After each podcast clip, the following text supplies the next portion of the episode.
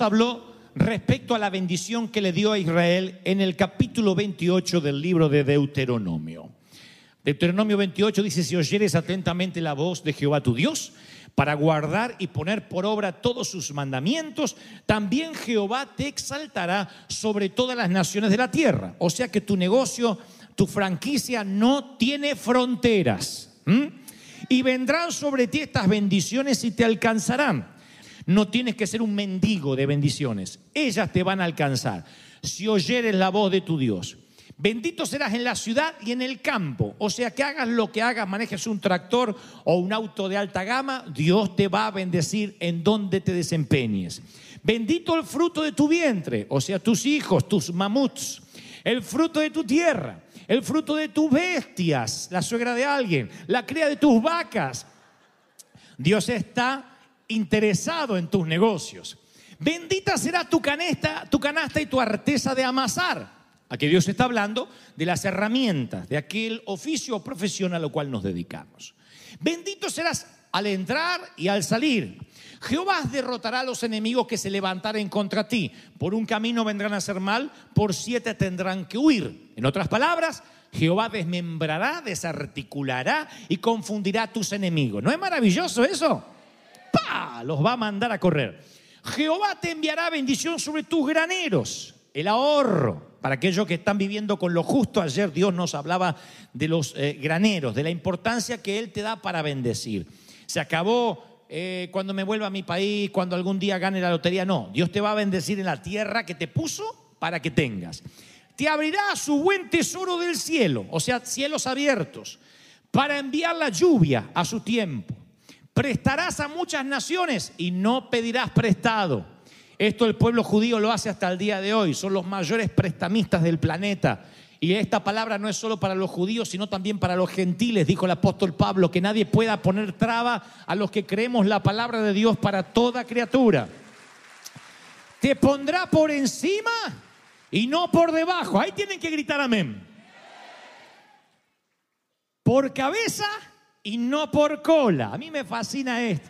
Porque a veces andamos así por la vida como diciendo yo estoy condenado a ser trasero, a ser cola.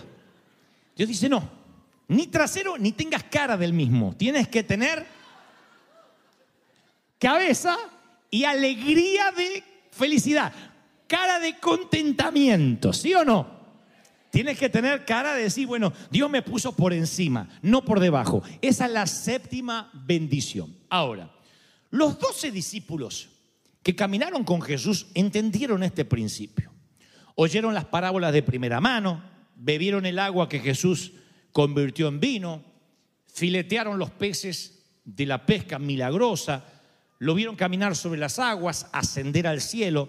En un tiempo donde la persona promedio no se alejaba de más de 60 kilómetros a la redonda de donde los veían nacer eh, su familia, Dios los mandó a las cuatro esquinas del mundo antiguo a que llevaran esta unción. Dios los puso por cabeza y no por cola. Y esos pescadores de otra manera hubiesen vivido y muerto a poca distancia del mar de Galilea, aunque no todos eran pescadores, pero vivían de alguna u otra manera de la pesca propia o de la de los demás. Y no terminaron muriendo allí en el mar de Galilea, sino que Dios los extendió al mundo conocido. Y yo pienso en eso, cuando estos discípulos recibieron esta unción, que mayores cosas que la que el Señor había hecho ellos podían hacer, literalmente lo capitalizaron, de modo tal que llegaron hasta impensablemente, jamás habían soñado que llegarían a la Europa de aquel entonces, eh, llegaron a sitios donde jamás se había predicado el Evangelio como en Atenas, y allí es cuando Dios cambia la mente de estos muchachos y luego nos lo dice a nosotros, que la mente se ensanche de manera tal que nunca vuelva a tener el tamaño de antes. Entonces yo quiero hacer un par de aclaraciones antes de darte seis no sé si ítems o principios o cosas que pueden impedirte que sigas viviendo o impedirte que seas cabeza y te pueden condenar a que sigas viviendo como cola, que nos puede condenar a estar por debajo y no por encima. Pero antes de decirte estas seis cosas que yo creo que son primordiales, déjame hacerte esta aclaración.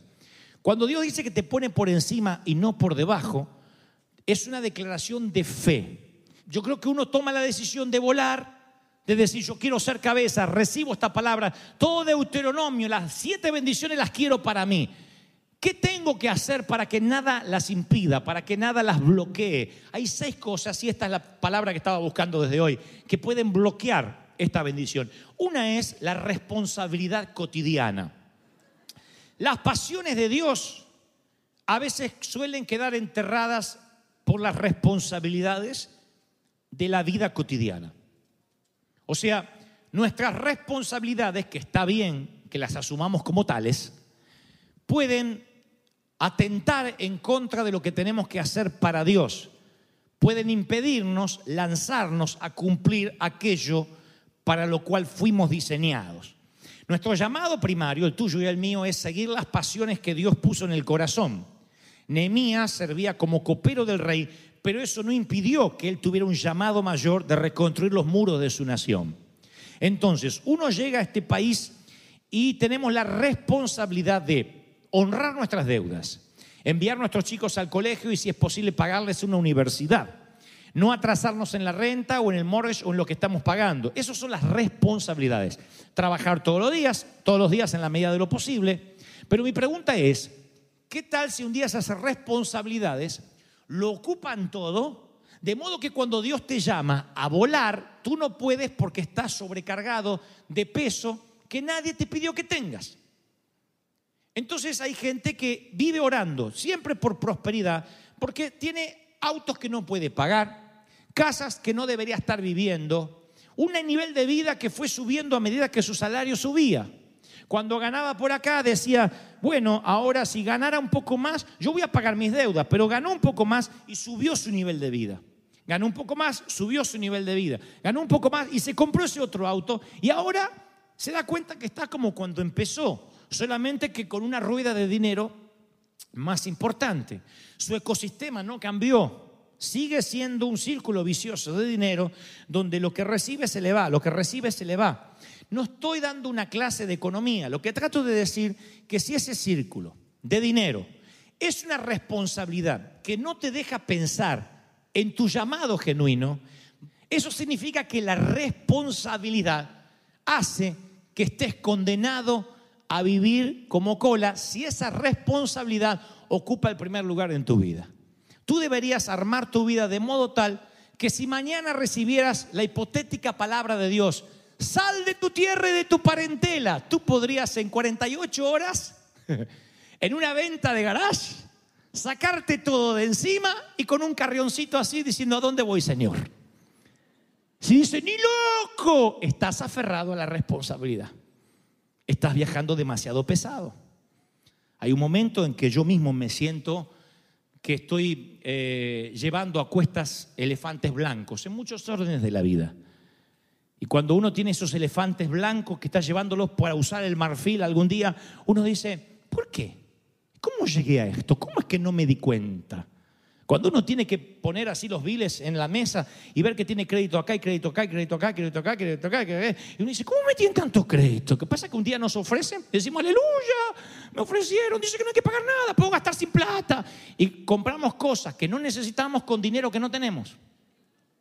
Y un día nos damos cuenta que esa responsabilidad puede atentar a que toda la vida estés condenado a hacer eh, cola y nunca llegues a ser cabeza. La segunda lo segundo que puede bloquear la bendición esta de Deuteronomio es la rutina. Una buena rutina no tiene nada de malo, pero cuando esas rutinas se vuelven ritos vacíos, te mantienen enjaulado. Cuando nos aprendemos el cómo se hace, pero olvidamos por qué lo estamos haciendo, lo sagrado se ha vuelto común. La mayoría de las veces, 10, 9 de cada 10 veces que yo me siento triste, es porque algo se me hizo rutinario es porque estoy harto de algo y necesito hacer un cambio. Yo sé que esa es mi personalidad. Yo necesito cambiar. Yo necesito tener un desafío por delante, una esperanza que me mantenga viva, vivo. Pero hay otra gente que deja que la rutina los pase por arriba, porque cuando la rutina nos envuelve no la identificamos como tal. Decimos, es mi vida, es mi vida. Claro, no hay vida que pueda jactarse de no tener rutina. Aún el que tiene la vida resuelta y todas las mañanas se monta en su velero o en su yate, es una suerte de rutina.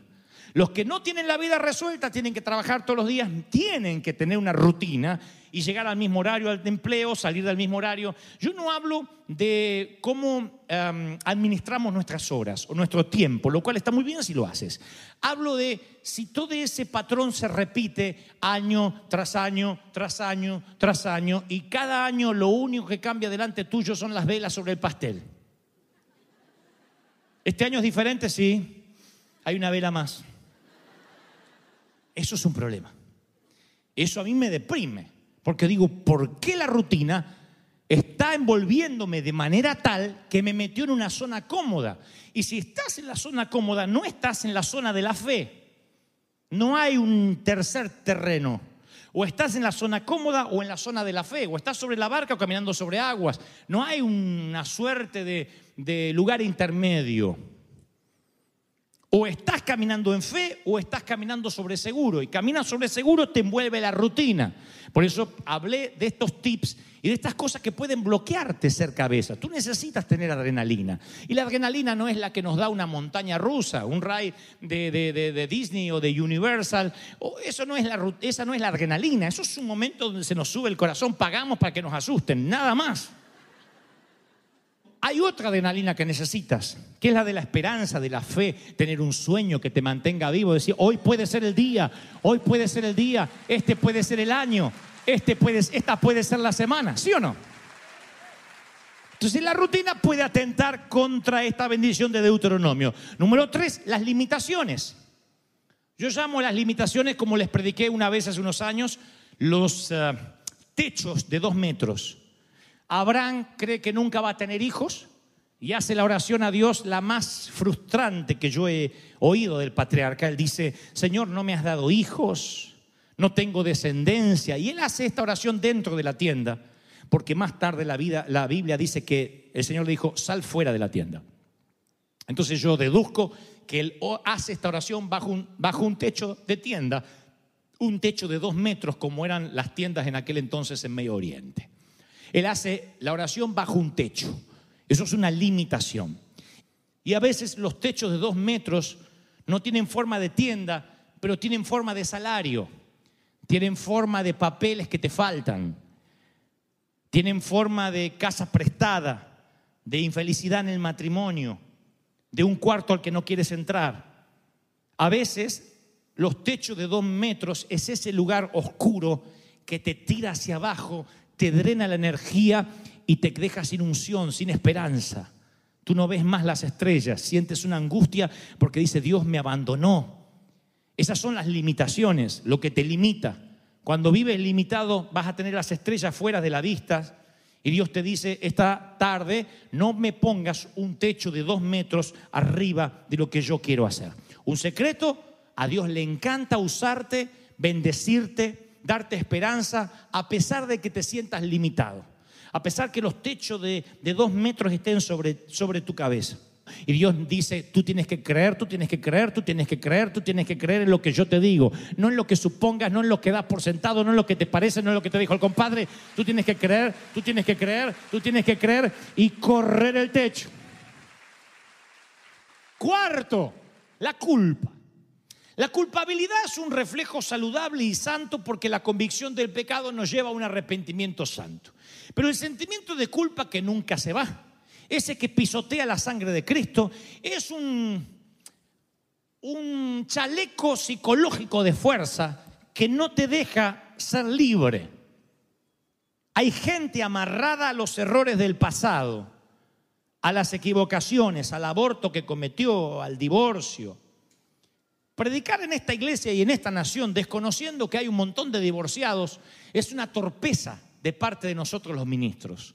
Y a mí me dicen siempre, o, o algunos de los que me critican que yo predico un evangelio liviano. Tú le dices a la gente que todo está bien. No, yo le digo que se tienen que arrepentir, pero inmediatamente, apenas la sangre te toca de Cristo, ya está, todo está bien, no te preocupes por nada, ya pasó. Dios te ha hecho verdaderamente libre. Cabeza y no cola. Por encima y no por debajo. ¿Lo crees, sí o no? Aleluya. Dios no renunció a ayudarte, no está en su naturaleza. Dios te da gracia y la gracia amplía los sueños. La culpa encoge las esperanzas. Por eso cuando yo traigo una palabra así, te digo, Dios te va a dar graneros, Dios te va a dar compañías, empresas. Hay de los que dicen, ¿y yo? Yo soy terrible como persona. Lo que yo hago está mal, a mí Dios no me va a bendecir.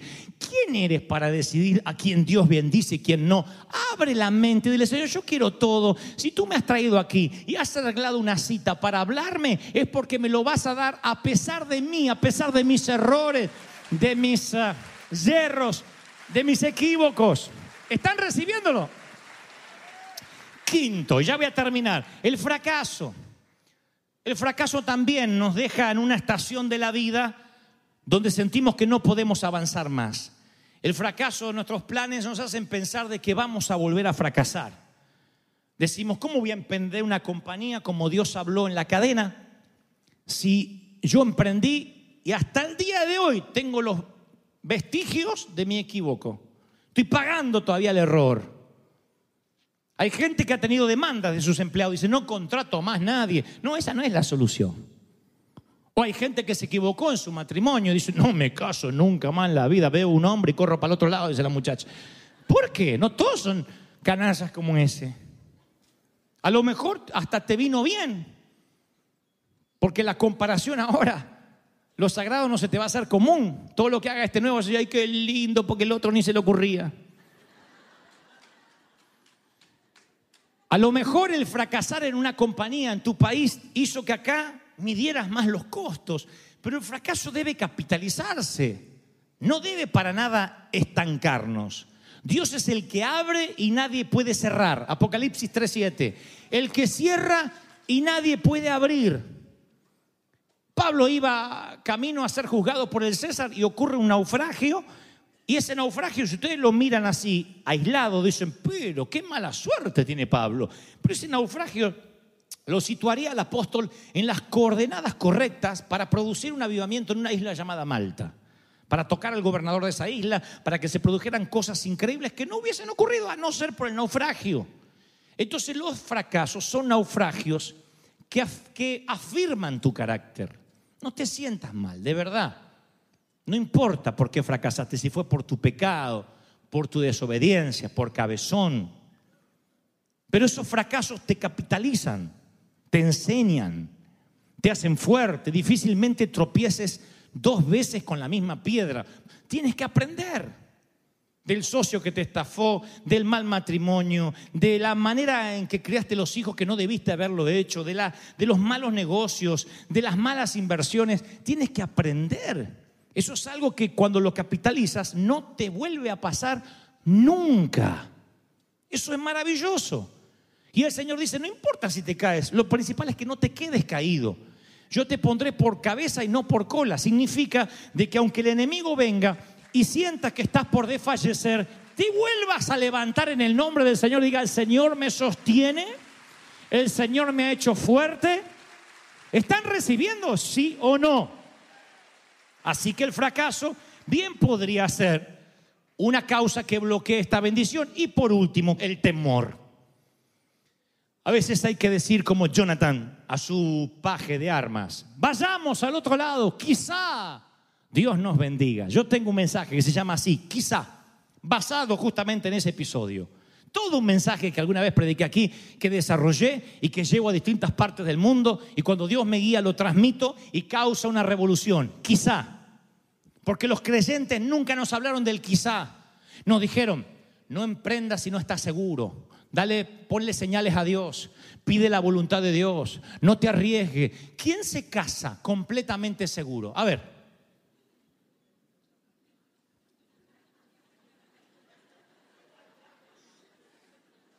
¿Quién se casa completamente seguro en lo que se va a transformar esa persona?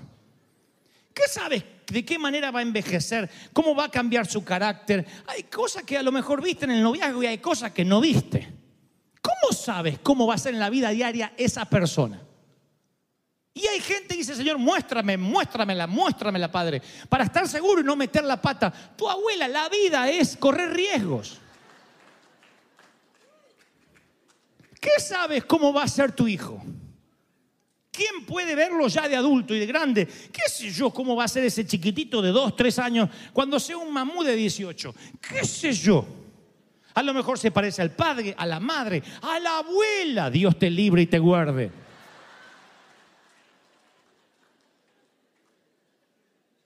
¿Por qué vivimos pidiendo garantías y no confiamos en el quizá de Dios? ¿Quién sabe qué traerá mañana la marea? No podemos saber, es bíblico, tú no puedes saber lo que va a ocurrir mañana. Basta el día con su afán. Alégrate de tu creador hoy, hoy, mañana tú no sabes lo que va a pasar. Hoy. Entonces, esto no es no planificar, esto es vivir a pleno, apasionadamente el hoy. Porque quién sabe qué va a pasar mañana. Necesitas el quizá en la vida. Sin un quizá no te casas, no emprendes, no sueñas, no tienes hijos. Mamis que alguna vez tuvieron hijos, quedaron embarazadas. ¿Sabías que el nene iba a estar sano 100% cuando te embarazaste? Decime si en los nueve meses no tuviste ansiedad de decir, ¿y si está enfermito? ¿Y si tiene un problema? ¿Y si no es normal? Entonces vas y cuando ya se ve el bebé en la ecografía o el ultrasonido, ¿y cómo está? ¿Cómo es? No? Y por ahora se ve todo bien y encima los condenados te dicen por ahora. Como diciendo, a lo mejor sale a tu marido. Ahora, uno quisiera que te dijera, no, está perfecto, está perfecto, no tiene ningún síndrome, no tiene ninguna anomalía, no te lo pueden garantizar. Y son nueve meses de ansiedad. Y esos nueve meses preparan a la madre para lo que luego va a ser la vida. ¿Qué sabe esa madre cuando ya el niño nace? Si es varón, ¿a qué mujer va a elegir cuando tenga edad para enamorarse? ¿Qué sabes? Con gusto la elegirías tú. Pero elige él. Y te dice, me encanta esa. ¿E- ¿Esa? Hmm. ¿Por qué no te gusta más? Sí, qué sé yo, pensaba otra cosa, no sé. Una gana de decir, eso en serio, de verdad te elegiste, pero bueno, elija lo que elija, nunca le va a caer bien. O viceversa. ¿Qué sé yo de quién se va a enamorar Megan? Yo sé que a los 50 la dejaré ir para que haga su vida. pero ¿qué sé? La vida a veces se comprende de quizás, se, forma, se nutre de los quizá. Eso te permite correr riesgos, emprender. No disfraces la pereza de voluntad de Dios. Si eres perezoso, no digas, es que no lo hago porque no estoy seguro que sea la voluntad de Dios. Si es algo bueno, hazlo, aunque no sepas si sea la voluntad de Dios o no. Si no eres feliz, tienes que tomar una decisión. Si no estás pleno, tienes que tomar una decisión. Hay que, hay que arriesgar, hay que tener audacia. Y cuando uno es audaz y arriesga, eso viene de fábrica, viene con nosotros. Dios te regaló algo que se llama intuición. Y la intuición o sexto sentido funciona igual que el discernimiento de espíritus. Y muchas veces funcionan mancomunados. Intuición. Cuando alguien no te gusta y decís, "Mm, ¿hace falta que te pongas a orar? Cuando alguien va a hacer negocios contigo y no te mira a los ojos y está dando vueltas y, se anda tocando la nariz así a cada rato y está nervioso y dice, "Mm, este tipo no me gusta. ¿De verdad que tienes que ir a orar? Te metes igual porque Dios no te dijo nada, te estafa. Señor, ¿por qué me estafó? Porque sonso dejaste en el bautisterio la intuición. Está de novio y el tipo es un bestia que no te abre la puerta, no te pone la silla, te empieza a pelear, te agarra de la mano fuerte, te deja el brazo marcado. ¿Hace falta que venga con un cartel y diga voy a ser una bestia después que me case? Sentido común. No te cuidas un enfermo de celos ahora, te pensás que va a cambiar después con una alianza en la mano. Se va a poner peor. se potencia. Todo lo malo de ahora y todo lo bueno de ahora se potencia. Y el Señor dice, yo te he puesto con sabiduría para que seas cabeza y no cola. Y yo tengo mucho temor que esta palabra se malinterprete, porque hay gente que toma, se queda con los superficiales, cabeza, cabeza y no cola, cabeza, cabeza y no cola. Y yo le digo en seis meses, ¿qué, qué emprendiste? ¿Qué iniciaste? ¿Qué le creíste a Dios? No, nada, nada, estoy esperando que cobra un salario, que me venga alguna herencia. No, no. Esto no es magia. Somos una iglesia que cree principios divinos, palabras proféticas, pero que tiene que activarse con algo que dice, mira que te mando que te esfuerces, que te esfuerces y que seas valiente. Si crees que Dios habló, que se escuche ese aplauso. Dice, esta es la tarde donde Dios está desatando una unción como nunca antes hubo en la iglesia. No, no, tiene que escucharse fuerte, aunque se estén poniendo de pie. Pero celebra que los cielos se abren. Celebra que los cielos se han abierto hoy. Que hay gloria. Aleluya. Dos principios más. Miren, aprende a pedir. Para hacer cabeza y no cola tienes que pedir. Tienes que decir, mira, yo necesito esto. No es lo mismo que mendigar. Más bien, más bienaventurado es dar que recibir. Eso no lo estoy eh, bloqueando. Pero uno a veces tiene temor de pedir por la inseguridad, por el temor. Yo aprendí a pedir. Y si se trata de Dios, no tengo vergüenza. Yo pido lo que sea. Y lo segundo, aprende a recibir.